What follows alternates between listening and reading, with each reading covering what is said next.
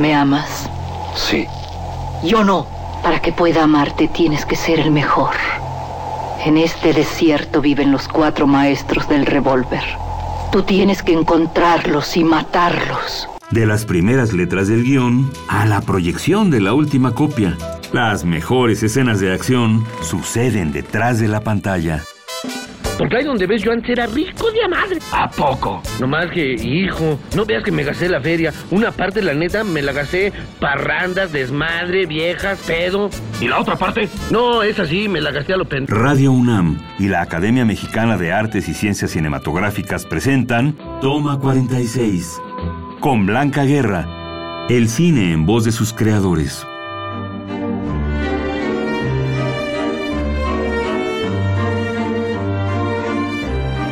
Hola, soy Blanca Guerra.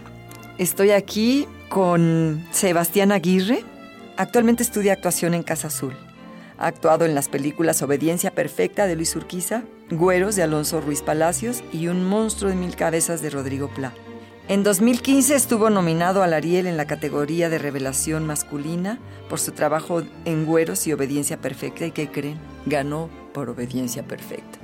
Entonces, buenas tardes. Buenas tardes. Eh, cuéntanos qué fue lo que, lo que te llevó a hacer cine. ¿Cómo fue? Estás mm, estudiando prepa, ya vas a terminar tu segundo año de preparatoria. Entonces eso quiere decir que desde muy chiquito has estado trabajando en cine. Porque yo he visto en tu currículum que tienes una cantidad de cortometrajes que te han dado toda la experiencia para llegar a los largometrajes. Cuéntanos. Sí. Eh, así es, yo empecé, eh, empecé con teatro, empecé en Casa Azul a los 8 años. Y en Casa Azul, al año que yo estaba ahí, me llegó un cortometraje del CCC eh, que se llama La canción de los niños muertos. Y entonces, bueno, ese corto de hecho también ganó un Ariel a mejor cortometraje, me parece, no me acuerdo en qué año. Pero, y de ahí eh, hice cortos del CUEC, hice cortos del CCC, hice cortos del, del TEC de Monterrey, del Ibero, etc. Entonces, pues eh, empecé con cortometrajes y a los 14 años llegó mi primer largometraje que es Obediencia Perfecta. Y de esos cortometrajes, ¿cuál es el que más te ha gustado? Yo sé que han sido experiencias muy importantes, pero bueno, siempre hay algo que algunos que prefieren uno que otros. Sí, pues yo creo que de los que más me gustan es uno que se llama Contraluz, que es del Tec de Monterrey, y lo hice cuando tenía, me parece, 11 años, y se trata de un niño cuyo papá es fotógrafo.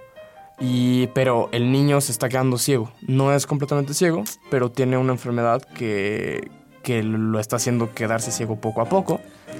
Y entonces resulta que tiene como esta habilidad extraordinaria de tomar fotos a pesar de que no ve bien. Y entonces es una especie como de, de pelea con el papá porque el papá no puede aceptar que su hijo pueda ser fotógrafo siendo ciego. Es como esta, esta como discurso entre, el, entre lo académico, lo, el rigor del, de, lo, de la regla establecida y de lo que es la parte autodidacta o intuitiva o sensibilidad. Exacto, es imaginación. Lo que se necesita y planteando que el papá no cree en el hijo y no cree que pueda llegar lejos. Qué feo, papá, qué horror.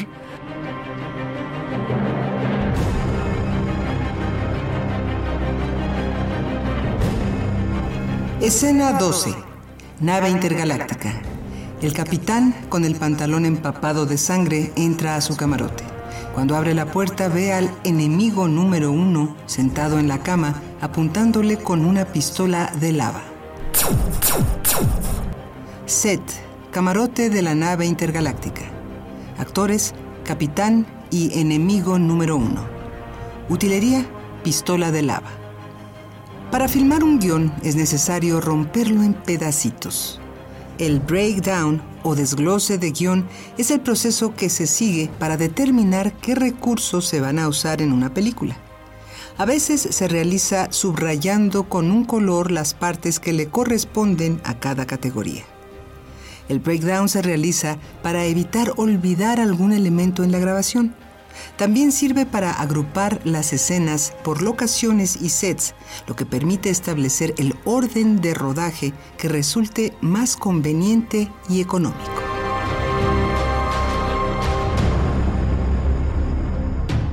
¿Y tú por qué crees que estos ah, cineastas ya adultos jóvenes o adultos medios, pues, por qué abordan esos temas? Eh, ¿Te parece que es una herramienta el cine para, para plantear conflictos personales? ¿Te parece que sí es válido, que se val, que está bien? Sí, claro, claro. Yo, pues, de hecho, yo, yo creo que, eh, bueno, el arte de por sí es una forma de expresar sentimientos, expresar vida. Y pues, de hecho, creo que todo mundo cuando hace arte se basa en su propia vida, se basa en algo que vio. en eh, una realidad, ¿no? En una realidad, en un sueño, en lo que sea, de hecho. Entonces, sí, obviamente es válido contar experiencias personales eh, en el cine y en cualquier arte. Me parece que estoy de acuerdo contigo. Oye, Sebastián, ¿y cuál personaje te ha costado más trabajo? Porque bueno, en- digamos en esos cortos. Eh, en los cortometrajes, creo que de hecho es el de Contraluz, porque, bueno, eh, de hecho Claro. yo con ese corto desarrollé una especie de atracción por los ciegos, como por esta, esta vida que, que ellos tienen. Entonces, pues, no sé, de hecho, creo que me costó mucho trabajo, porque, bueno, es algo que, pues, yo no tengo idea y yo no he frecuentado eh, ciegos ni personas que, te- que padezcan algún tipo de ceguera. ¿Hiciste un trabajo previo con algunas los, algunos, Sí, con pues- algunos eh, pers- personas eh, ciegas? No, eso sí, no tuve la oportunidad, y, pero de, bueno, de todos modos eh, hice un trabajo previo con la directora del cortometraje en el que veíamos videos de ciegos, en el que me hablaba ella de sus experiencias con personas ciegas y de lo que quería y de que no era totalmente ciego, que sí veía, pero que estaba en proceso de volverse ciego y, eh, y me costó mu- mucho trabajo, creo. Pero te ayudó. ¿Quién es mejor?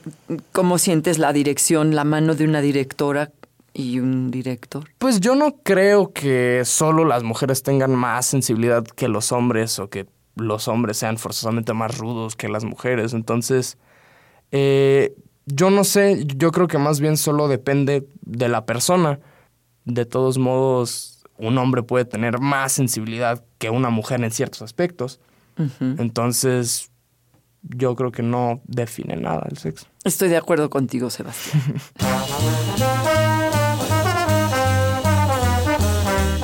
Y a propósito, ¿se aprendió bien su diálogo? Sí, señor. Por cierto que en una de las líneas hay unas faltas de ortografía. Escribe el melocotón con Q y huevo con G. Qué bárbaro. No, eso no importa, hombre, eso no importa. Sigue escuchando. Toma 46. Como lo va usted a decir y no lo van a leer, el público ni se da cuenta, ¿verdad? Claro, hombre, claro.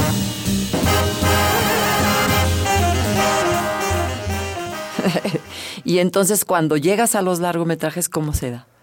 Cuando llego a los largometrajes se da una experiencia de descubrimiento y se da una experiencia de, de conocer algo completamente nuevo y no, porque con los cortometrajes ya sabía de lo que consistía el cine en versión más chiquita, eh, pero en una película es, es algo más grande, porque eh, de por sí es una producción más grande, hay más personas, hay más material, son más cosas te piden más cosas como actor, eh, ah, es otro ambiente muy eh, diferente y creo que también hasta hay más tensión. Y bueno, es un proceso también largo para el actor, porque bueno, yo Obediencia lo filmé como en cinco o seis semanas. Pero tuviste un trabajo previo. Sí, sí, sí, claro. ¿Hiciste pruebas? Sí, eh, hubo, yo creo que inclusive dos meses de pruebas, porque bueno, eh, eh, el director lo requería y, y para que hubiera confianza en Seguridad ese... del- del y casting, seguridad, exactamente, con el actor, con Juan Manuel Bernal,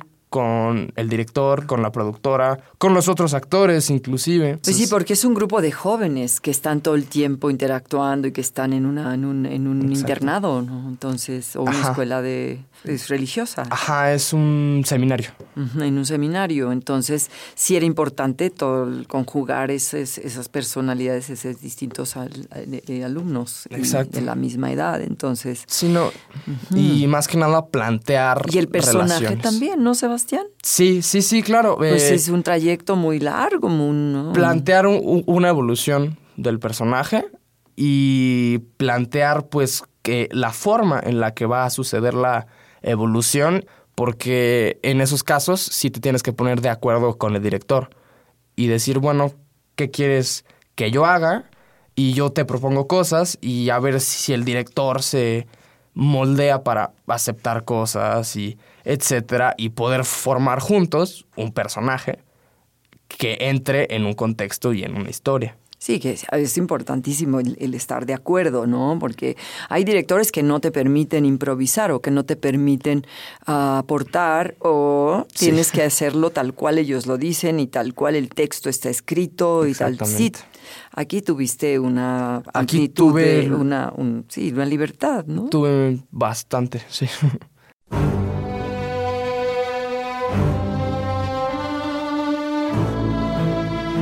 calidad convoca al público y de eso somos responsables los que hacemos cine. Por todo el mundo, vuestro verdadero Padre hizo abrir portales que permitieran vuestro regreso. Este es el último de ellos. Pero debemos asegurar que no os habéis vuelto una mortal. Berta Navarro. Detrás de filmes como El laberinto del fauno, El espinazo del diablo y Cronos está la mente maestra de una productora de cine cuya trayectoria le ha merecido un Ariel de Oro. Inició su carrera dirigiendo documentales, pero se ha desarrollado en el ámbito de la producción. Algunos de sus trabajos son Reed, México Insurgente, una de las primeras películas de cine independiente en México, Cabeza de Vaca, Rabia y El Cobrador, In God We Trust. Dirige desde 1993 el laboratorio de guiones en colaboración con el Instituto Sundance y desde el 2009 el laboratorio de música para cine. En 2008 ganó el premio Mayahuel de Plata por su notable trayectoria. Personalidades. Berta Navarro.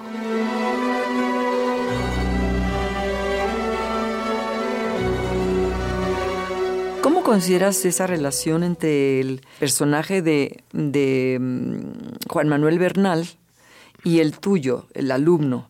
Él es el como el, de- el director de la escuela, ¿no? Bueno, Sí. el- ¿cómo ves esa relación? ¿Es una relación en donde se traspasa la línea del afecto y de lo que es la relación alumno-maestro?